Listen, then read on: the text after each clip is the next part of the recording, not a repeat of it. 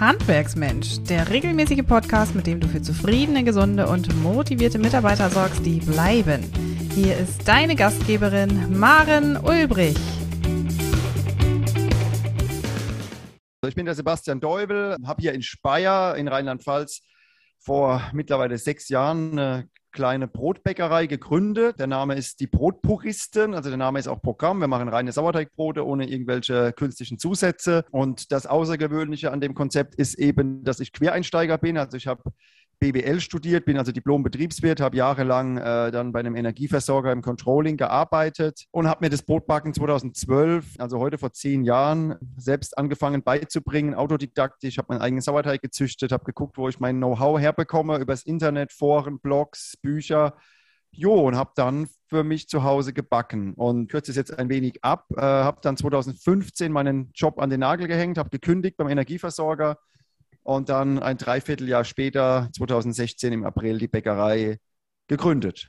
Genau, und mittlerweile sind wir gewachsen. Wir haben ein Team bestehend aus 15 Leute, sind auch schon umgezogen, haben uns schon vergrößert und backen ja eine ganz gute Menge Brot, haben viele Fans, viele Stammkunden. Und das Besondere bei unserem Konzept ist eben die kleine Produktauswahl. Also es gibt nur Brot, also sieben, acht Sorten Brot auch nicht alle Sorten jeden Tag. Und dazu gibt es dann noch freitags Burgerbrötchen, mittwochs Schokobrötchen, also ein ganz kleines Sortiment. Wir haben keine, keine belegten, keine Snacks, kein Kaffee, nicht das klassische große Bäckereisortiment. Das ist das eine. Und das andere ist, dass wir nur dienstags bis freitags geöffnet haben und auch nur nachmittags, nämlich von 14.30 Uhr bis 18.30 Uhr, weil ich gesagt habe, ich probiere es mal ja, aus der Nachtarbeit rauszukommen, dass man im Prinzip vormittags produziert, nachmittags verkauft und somit haben meine Angestellten und ich selbst eben ein ganz normales Leben, einen ganz normalen Alltag, keine Nachtarbeit und können sozusagen am, am Sozialleben teilnehmen. Und wir haben auch Samstag, Sonntag geschlossen, was ja für eine Bäckerei auch ja, unmöglich ist oder, oder undenkbar.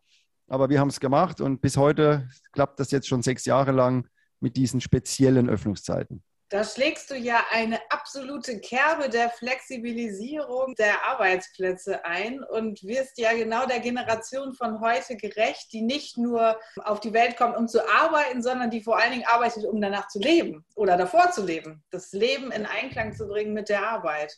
Wie kommt das bei deinen Mitarbeitern an? 15 an der Zahl hast du gesagt. 15 an der Zahl, ja, also die Hälfte etwa festangestellt, dann aber auch einige Minijobber, die im Verkauf arbeiten oder in unserem Brottruck. Wir haben ja noch so ein fahrendes Verkaufsfahrzeug, den Brottruck. Da habe ich dann äh, mit, mit Aushilfen im Prinzip die Positionen besetzt. Aber genau, 15 Köpfe sind wir. Ja, das kommt natürlich sehr gut an. Ne? Also wir kriegen, wenn wir eine Stelle ausschreiben, relativ viele Bewerbungen, weil natürlich ein Bäcker, der seinen Beruf liebt, immer dieses Problem hat mit der Nachtarbeit und mit der Wochenendarbeit. Und das ist ja wenn man sich auch mal die Ausbildungszahlen anschaut im Bäckerhandwerk, das ist in meinen Augen der Hauptgrund, warum sich eben viele gegen diesen Beruf entscheiden. Das ist eigentlich eine tolle Beschäftigung. Man macht was Sinnvolles, man macht das mit den Händen, man stellt ein Lebensmittel her, man steht im Warmen, man steht im Trockenen, aber man muss halt nachts ran, man muss am Wochenende ran, man muss an Feiertagen ran und das macht es natürlich für viele unattraktiv und ja, meine Mitarbeiter schätzen das schon sehr, das weiß ich. Also es ist auch für mich ein tolles Gefühl, wenn ich hier Freitagnachmittag rausgehe und meinen Angestellten ein schönes Wochenende wünschen kann und weiß, die haben jetzt wirklich Zeit für Freunde, Familie, Hobbys. Das ist schon schön. Richtig toll. Dickes Kompliment. Ich würde direkt meine Rolle rückwärts machen, mitten im Interview quasi schon. Das ist so gut, mit dir zu sprechen. Lass uns eine Rolle rückwärts machen. Was hat bei dir damals den Ausschlag gegeben, die Brotpuristen zu gründen? Was, ähm, was der gute Geschmack und die krachende Kruste am Brot? Oder war es tatsächlich der Gedanke, ich möchte in irgendeiner Form Arbeitsstrukturen schaffen, die der heutigen Generation gerecht wird, eben leben und arbeiten gleichzeitig zu können? Erstmal ging es ums Produkt, ums Brot, eigentlich bis heute. Ne? Ich bin angetreten 2012, habe mein eigenes Brot gebacken, weil ich unzufrieden war mit der Qualität der Brote, die man so bekommt bei den klassischen Bäckereien, bei den Filialen. Also bis heute ist es so, man, man muss schon wissen, wo man hingehen kann, wenn man ein gutes Brot kaufen möchte, ohne irgendwelche Zusätze drin.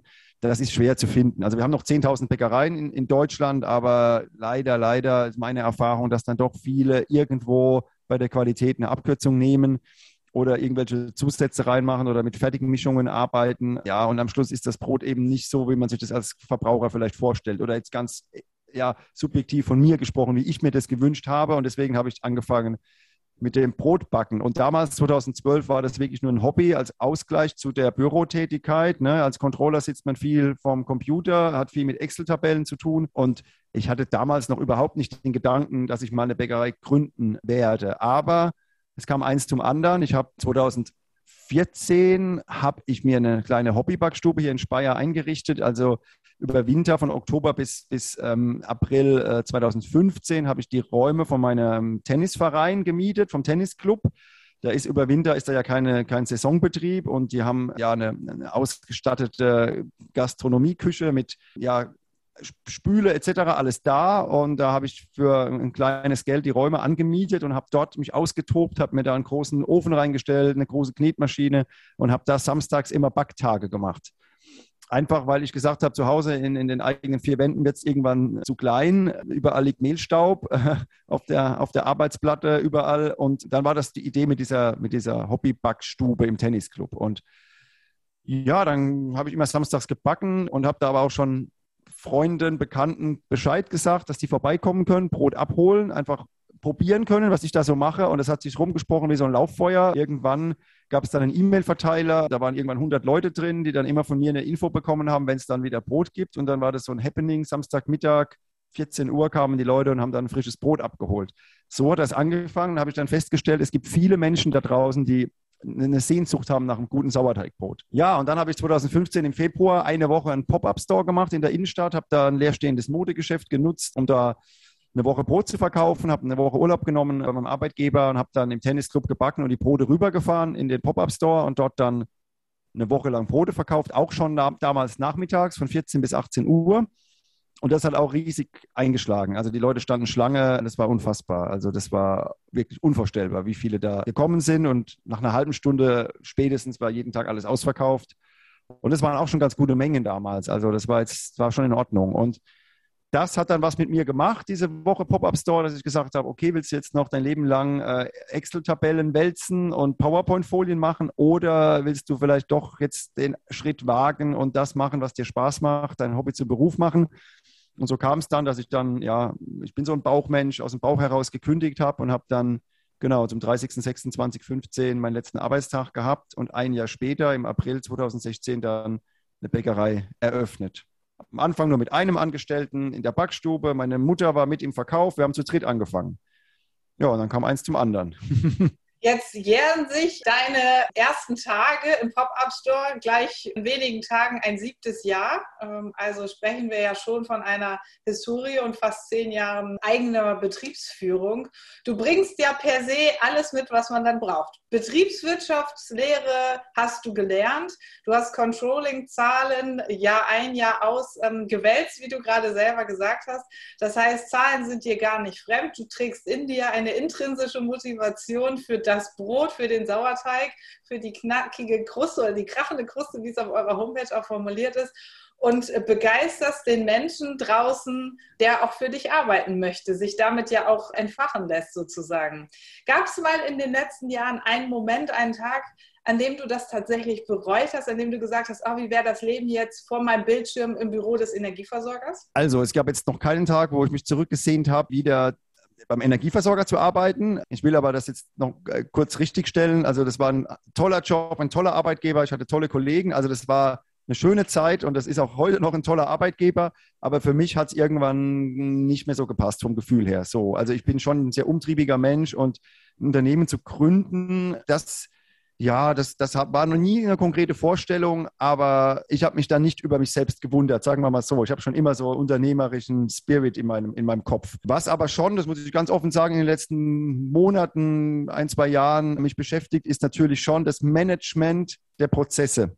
So, wir sind jetzt 15 Leute. Ich bin ja eigentlich da so reingeschlittert. Ne?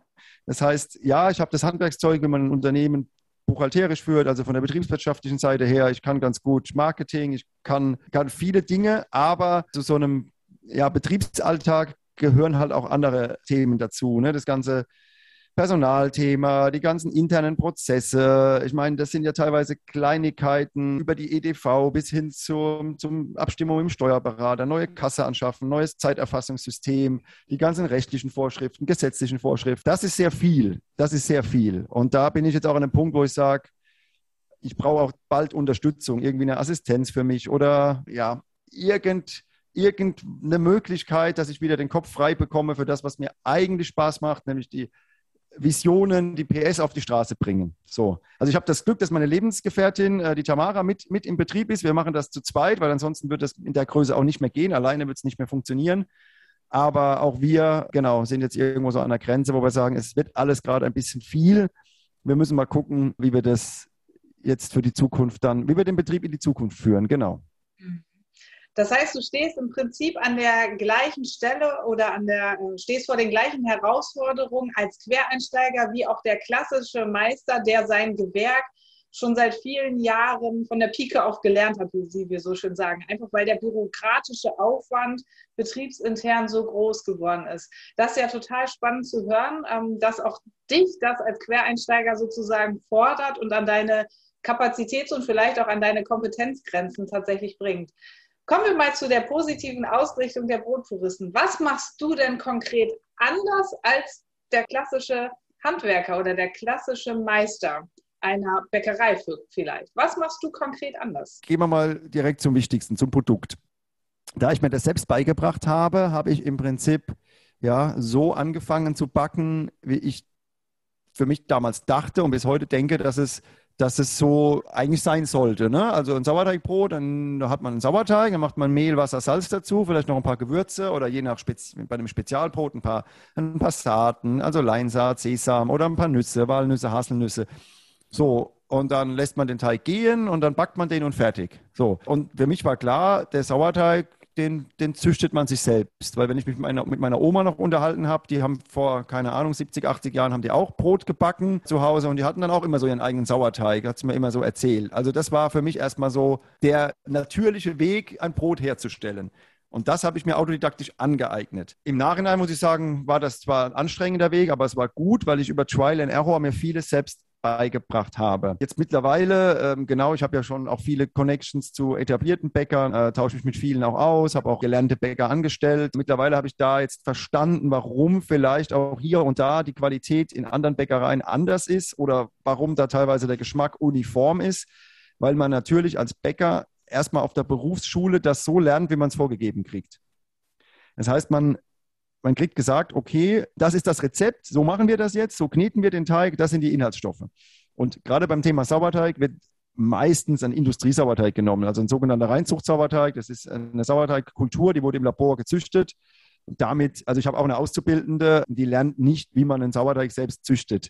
Das macht aber jeder Hobbybäcker. Jeder Hobbybäcker hat den Anspruch, seinen eigenen Sauerteig zu züchten. Das ist ja auch nicht so schwer. Man nimmt Mehl und Wasser und dann muss man halt sauber arbeiten und muss das anständig machen. Nach ein paar Tagen fängt es an zu blubbern und dann baut man sich noch eine Gärbox, dass die Temperaturen stimmen. Dann hat man so ein bisschen die Parameter im Blick. So, und dann hat ja jeder Hobbybäcker mindestens einen Sauerteig, manche sogar zwei oder drei. Die Realität ist aber immer noch auf den Berufsschulen, man lernt Sauerteig züchten überhaupt nicht. Und wenn, dann wird mit einem Roggensauerteig gebacken, aber aus der, aus der Industrie. Dann wird Hefe zugesetzt, weil der Sauerteig eigentlich keine Triebkraft hat, weil er nur Versäuerung ins Brot bringt. Also ich gehe jetzt schon sehr, sehr stark ins Detail, aber das ist auf jeden Fall schon mal ein entscheidender Faktor, dass ich mir abseits und fernab von Lehrplänen und von historischen Strukturen. Wir machen das schon immer so, das auf eine eigene Art beigebracht habe. Und eher so, also wir machen heute noch Hobbybäckerei XL.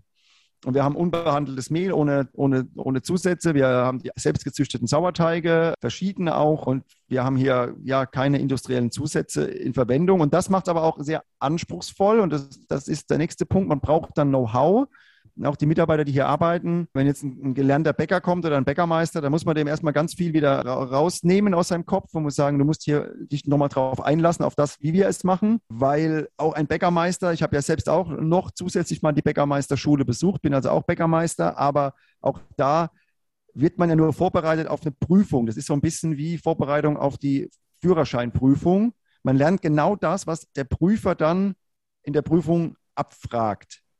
Und so eine Meisterschule, die ist zeitlich knapp, äh, je nachdem, ob man es Teilzeit oder Vollzeit macht. Da, da, wird sehr viel dann in kurzer Zeit auch verlangt. Das Berufsbild ist groß, ne? von Torten über ja, Dauergebäcke, über Kleingebäcke, Feingebäcke, Plunder, Croissant, alles. Das ist eine sehr breite Palette. Und das lernt man und das liefert man dann ab zur Prüfung. Aber man lernt weniger dieses ja, autodidaktische, dieses was ich mir als Hobbybäcker ja selbst aneignen musste, einfach mal ein Brot in den Ofen schieben und dann aus einem Fehler lernen, was kommt da jetzt raus aus dem Ofen? Okay, ich mache mir meine Notizen, warum ist das so? Wie mache ich es beim nächsten Mal besser? Also so ein bisschen dieser ja, akademische Ansatz, ne? dieses Selbst-Learning, Selbst-Teaching. Ja, also ich glaube, das ist der große Unterschied und ja, unsere Brote haben deswegen einen eigenen Geschmack, schmecken e-, eben nicht uniform, weil der eigene Sauerteig drin ist, ein regionales Mehl, viel Know-how, viel Disziplin. Wir gehen jeden Tag ans Limit, wir sind Perfektionisten und das macht am Ende das Produkt aus. Ganz spannend zu hören, die positive Fehlerkultur, von der wir ja an dieser Stelle sprechen, wird in deinem Betrieb oder hast du dir selber zunutze gemacht, um an der Stelle für dich die richtigen Verfahrensanweisungen zu erlernen. Lass uns mal einen Themensprung machen. Eure Rohstoffe bestehen ja natürlich aus regionalem Mehl, hast du gerade gesagt. Was macht die Ukraine-Krise im Hinblick auf die Kornkammer mit dir? Hat das einen Einfluss auf deine Betriebsführung? Ja, schon. Also Genau, wir haben fast alle Mehle aus der Region. Äh, ich sage deswegen fast, weil wir für unser Baguette, und das ist ein französisches Baguette nach französischer Machart. Also ich war mal eine Woche in Lyon bei einem, bei einem Bäcker und habe da das Französisch, habe den begleitet eine Woche lang, habe da mir angeschaut, wie machen die Franzosen ihr Baguette. Und da haben wir für unser Baguette ein französisches Mehl, weil die haben andere Getreidesorten, die haben andere äh, klimatische Bedingungen, andere Böden. Also das ist so ein bisschen die Ausnahme. Ansonsten haben wir ähm, regionales Mehl. So, jetzt ist es folgendermaßen, das Getreide, was wir aktuell verwenden, wurde ja schon letztes Jahr im Sommer ähm, geerntet. Also da habe ich auch mit meiner Mühle gesprochen. Da sind die Bestände momentan nicht knapp. Was natürlich in den Supermärkten anders aussieht, das sind natürlich die Mehlbestände deswegen knapp, weil viel gehamstert wird und weil vor allem diese kleinen Packungen, ein Kilo, zweieinhalb Kilo, da gibt es gar nicht so viele Hersteller, die das in der Größe abfüllen. Wir kriegen ja Großgebinde, 25 Kilo Säcke. Und da haben wir momentan keine Knappheit. Was wir aber haben, sind gestiegene Preise. Also das, der Mehlpreis hat sich zur letzten Ernte um 50 Prozent schon verteuert, weil es ist ein Weltmarktpreis am Ende und keiner weiß, und mir graut es auch so ein bisschen äh, vor der neuen Ernte, die kommt ja dann dieses Jahr im, im, Juli, August, wie da dann der Weltmarktpreis aussieht und wie da die, die, die, die, ja, die Weltwirtschaft aussieht. Und da kann schon nochmal ein ordentlicher Sprung beim, Preis entstehen. Ja, das ist ja das eine. Und dann kommen noch die gestiegenen Energiekosten dazu. Ich meine, wir, wir sind ein energieintensives Unternehmen, allein schon durch die ganzen Kühlungen, die wir vorhalten, weil ein Brot, was man über die Langzeitführung macht, hat einfach mehr Geschmack, mehr Aroma, mehr Bekömmlichkeit. Aber wenn eine Kühlung zwei Tage blockiert ist für den Baguette-Teig, dann zieht die Kühlung Strom und der Teig schlummert da drin und, und, und tut ja eigentlich nichts. Also diese ganzen Faktoren, ja, bereiten mir aktuell schon so ein bisschen Kopfzerbrechen. Wo führt das alles noch hin? Dann haben wir natürlich zusätzlich aus der Krise resultierend auch noch gestiegene Dieselpreise. Du hast erzählt, du hast einen eigenen Truck für die Brottouristen. Inwiefern beeinflussen die gestiegenen Spritpreise tatsächlich auch die Preise deiner Produkte, die du eben aus dem Truck heraus verkaufst? Ich muss dazu sagen, wir fahren ja nicht so weit mit dem Truck. Also die, die längste Strecke ist eine einfache Strecke von 30 Kilometern und da habe ich jetzt noch keine, also klar, man könnte drüber nachdenken, aber beim Brottruck irgendwie so eine kleine Pauschale pro Brot Brot draufschlägt, 10 Cent oder so, Spritkostenumlage. Aber ich glaube, das ist das falsche Signal an die Bürger. Also wir haben Anfang Januar unsere Preise erhöht und interessanterweise seit, seit fünf Jahren zum ersten Mal, also seit Gründung, habe ich die Preise immer stabil gehalten. Wir wir sind umgezogen. Dann habe ich gedacht, na komm, wenn du jetzt die Preise erhöhst, dann sagen die Kunden, jetzt lässt er sich die neue Backstube finanzieren durch die gestiegenen Preise. Dann kam Corona, da haben wir es auch mal noch ein bisschen aufgeschoben. Aber dieses Jahr war es soweit, ich musste die Preise erhöhen. Das war aber noch vor der Ukraine-Krise. Also all das, was jetzt kommt an Preiserhöhungen, müsste ich theoretisch nochmal draufschlagen. Aber ich kriege es ja mit in Gesprächen mit Freunden, Bekannten, mit Kunden. Das Thema Inflation beschäftigt ja alle. Jeder hat ja gerade darunter zu leiden. Und da versuche ich jetzt eher durch mehr Effizienz intern, also man kann ja immer effizienter werden, straffere Prozesse, das aufzufangen, aber jetzt noch nicht meine Preise zu erhöhen. Und deswegen auch, was den Brottruck angeht, ja, der, der tankt Diesel und der verbraucht ordentlich Sprit, aber ich da noch, sehe noch nicht die Notwendigkeit, da jetzt wirklich das umzulegen. Ich glaube, das wäre das falsche Signal an die, an die Kunden. Wenn wir jetzt mal einen Gesamtblick über dich und dein Unternehmen werfen, dann können wir ja durchaus von einem innovativen Ansatz sprechen. Du hast selber den Mut gehabt, dich neu zu erfinden, aus einer Leidenschaft, so habe ich es verstanden, aus einem Hobby, ein Unternehmen zu züchten, dich in Frage zu stellen, dich nach Sinnhaftigkeit und Werten zu fragen und Menschen einen Raum zu schaffen, in dem sie sich wiederfinden können und Strukturen ja finden, in denen sie leben und arbeiten können. Was würdest du aus diesem innovativen Ansatz als, ja, als Lerneffekt an andere weitergeben wollen? Was ist sozusagen deine mutmachende Empfehlung an unsere Zuhörerinnen und Zuhörer, die vielleicht sagen, ich führe einen Handwerksbetrieb auch eine Bäckerei und muss umdenken oder ich bin vielleicht Arbeitnehmer und möchte mich selbstständig machen und mhm. auch einen Weg geben. Was ist deine innovative Empfehlung? Na, meine innovative Empfehlung ist, überhaupt nicht so sehr nach hinten zu gucken, weil das wird ja gerne gemacht. Ne? Also ich, ich, by the way, ich kriege auch ganz viele Zuschriften, dass Leute sagen, oh, so wie du das machst, das ist ja ganz toll, so könnte ich mir das auch vorstellen. Gib mir doch mal ein paar Tipps. Das ist schon der, der falsche Ansatz. Also ich habe ja damals ein weißes Blatt Papier genommen und habe meine eigene Innovation mir überlegt, wo könnte es hingehen. Und es ist so, wir waren damals, oder ich war damals der Erste, der so ein radikales Konzept, nur Dienstag bis Freitag offen, nur nachmittags, nur Brot umgesetzt hat. Und da haben da damals viele gesagt, das kann nicht funktionieren, das wird nicht funktionieren. Aber klar, es gibt ja diesen blöden Spruch, alle sagen, es, es klappt nicht, bis einer kam, der wusste das nicht, der hat es gemacht. Und ich glaube, das ist aber auch der entscheidende Punkt, gar nicht zu sehr äh, zu gucken, was kann ich kopieren oder was hat die letzten Jahre funktioniert oder was ich gerade eben gesagt habe, wie lernt man es denn auf der Schule oder was ist denn Standard, Branchenstandard, sondern einfach nach vorne zu schauen, weil wir wissen ja alle nicht, was die Zukunft bringt. Und die letzten zehn Jahre waren ja so schnelllebig. Mittlerweile hat jeder ein Smartphone, wir konsumieren alles über Instagram, über soziale Medien. Ähm, nicht nur die jungen Leute, ne? auch, auch ja, jeder ist ja da aktiv mittlerweile. Und ich glaube, das ist, das ist der Punkt, dass man sich überlegen muss, erstmal ganz egoistisch für sich selbst, wie würde ich mir mein Unternehmen gestalten, wenn ich mich selbstständig mache? Wo hätte ich Spaß dran? Weil ich glaube, das ist die Basis von dem Ganzen. Hätte ich keinen Spaß gehabt, hätte ich auch nicht gegründet. Und wenn ich jetzt eine klassische Bäckerei gemacht hätte mit Nachtarbeit und Wochenendarbeit, da wäre mir wahrscheinlich nach vier Wochen die Lust vergangen. Und wenn ich keine Lust habe auf das, was ich mache, dann kann es auch nicht erfolgreich werden. Also vielleicht erstmal ein bisschen egoistisch denken, was, was hätte ich gerne für ein Unternehmen und weniger zu gucken, okay, was gibt es da für andere, vielleicht auch erfolgreiche Modelle, weil jeder, der versucht, uns jetzt zu kopieren, ja, der, der, der macht was nach, was vielleicht gar nicht ihm entspricht, ja, also und, und das wie gesagt, das, das wäre so mein Appell. Guckt mal, was euch selbst vielleicht Spaß machen würde. Denkt mal in die Richtung und dann ins Doing kommen. Einfach mal an, anpacken, ausprobieren, weil nur man selbst weiß ja, was man für eine Kraft hat, was für eine Leidenschaft, was für eine Energie. Also vor sechs, sieben Jahren haben mir viele Leute gesagt, das klappt nicht. Und mich hat es eher angespornt, denen dann zu zeigen, dass es doch klappt. Und das gehört aber auch dazu zur Wahrheit. Es ist natürlich schon anstrengend zu gründen, äh, vor allem mit einer neuen Idee. Mit Sicherheit ist es einfacher, irgendwas Bestehendes zu kopieren. Aber ja, der, der Erfolg oder die Chancen auf Erfolg, beziehungsweise auch die Freude ist ja viel, vielfach größer, wenn man was Eigenes hat, ein eigenes Konzept und damit an den Start geht. Ja. Sehr schön, Sebastian. Ich finde das ein ganz inspirierendes Interview. Ich finde deine Geschichte und dein Doing ähm, absolut inspirierend und nicht nachahmenswert, aber als Vorbild und als Leuchtturm verstehend, dass eben ähm, die Suche nach dem eigenen Sinn in einem ganz wundervollen Ergebnis ja enden kann.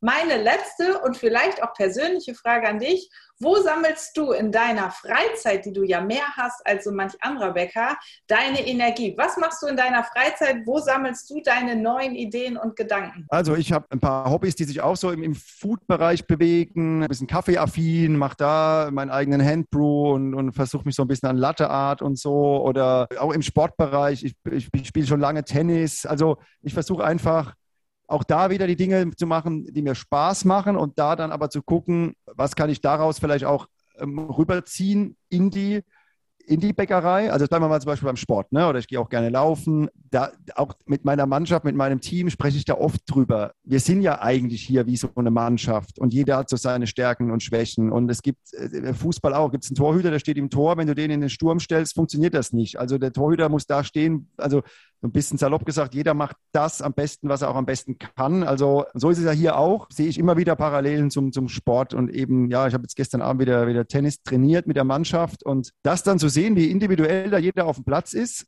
aber wie das dann als Mannschaft funktioniert und auch so ein Doppel beispielsweise, wie manche gut miteinander harmonieren und manche weniger, das ist in der Arbeitswelt ja auch sehr oft so. Also, dass einfach man merkt, okay, es sind zwei Individuen, die sind beide für sich stark, passen aber vielleicht nicht zusammen, dann tauscht man einen aus und der andere übernimmt einen anderen Job. Auf einmal wird alles schlagartig anders und besser. Ja, also wie gesagt, komm, ich bin so ein Sport, sportlicher Typ, so ein kompetitiver Mensch auch, auch so was Ehrgeiz angeht. Da versuche ich immer wieder zu gucken. Gut, und ansonsten, ja, bin ich auch schon viel auf Instagram unterwegs und gucke mir eben auch andere Betriebe an, auch zum Beispiel mal eine Sternegastronomie, wie machen die das so? Also schon auch andere Bäckereien, aber finde, man kann auch genauso gut von anderen Handwerkern lernen, sei das ein Fliesenleger, ein Schreiner, was auch immer. Da gibt es ja auch tolle, innovative Konzepte. Das ganze digitale Instagram äh, zu begreifen äh, als tolle Werbeplattform auch. Wie machen das andere? Wie machen die ihre Stories, ihre Reels? Ja, da versuche ich viel, viel rauszuziehen, ja. Du zeigst auf jeden Fall, dass du sehr umtriebig bist und dir da auch aus anderen Disziplinen durchaus das ein oder andere abguckst. Apropos Instagram, wo können wir dich und die Brotpuristen finden? Sag uns, nenn uns deine Plattform. Wo finden wir dich im Netz? Also das ist sehr einfach. Der Instagram-Account heißt auch tatsächlich die Brotpuristen, alles zusammengeschrieben, ein Wort, die Brotpuristen. Genau, da äh, bin ich ziemlich aktiv, genau. Ich versuche jeden Tag irgendwie eine Story oder so zu machen, auch mal einen Einblick in die Backstube zu geben. Ansonsten unsere Homepage www.diebrotpuristen.de. Da findet man die Brote und auch ganz interessant auf unserer Homepage ist der Media-Bereich, weil wir hatten das Glück, da das Konzept eben sehr neuartig ähm, war, äh, dass wir sehr viele Kamerateams schon da hatten, also von Pro7 Galileo über selbst äh, die Tagesthemen. Hier waren schon, hier waren schon einige. Und ich habe das meiste davon äh, auch bei uns auf die Homepage gestellt, in den Mediabereich, auch Zeitungsartikel. Und wenn das jemanden interessiert, ja, oder wenn sich da jemand vielleicht die eine oder andere Info rausziehen möchte, gerne da mal, mal reinklicken. Genau. Ansonsten haben wir noch einen Newsletter, auch den kann man abonnieren über die Homepage. Da verschicken wir so einmal im Monat ja, ein paar aktuelle News an die Kunden. Genau. Also ansonsten mal bei Google die Brotpuristen eingeben. Auch da findet man schon einiges, wer das möchte. Sebastian, ein ganz herzliches Dankeschön an dich für das wunderbare Interview. Es war mir eine Ehre, mit dir heute darüber sprechen zu können, was dich bewogen hat, die Brotpuristen zu gründen. Wir werden natürlich alle Links zu deinen Plattformen in den Shownotes äh, verlinken und wir können an dieser Stelle nur jedem Zuhörer und jeder Zuhörerin empfehlen, einen Blick auf die Website zu werfen, euch zu abonnieren und äh, sich über den Newsletter schmackhaft äh, inspirieren zu lassen. Sebastian, ganz herzlichen Dank an dieser Stelle an dich. Ja, ich habe zu danken. War ein sehr kurzweiliges, schönes Gespräch. Vielen, vielen Dank. Noch viel mehr Tipps und Strategien für zufriedene, gesunde und motivierte Mitarbeiter erfährst du im Netz auf handwerksmensch.de.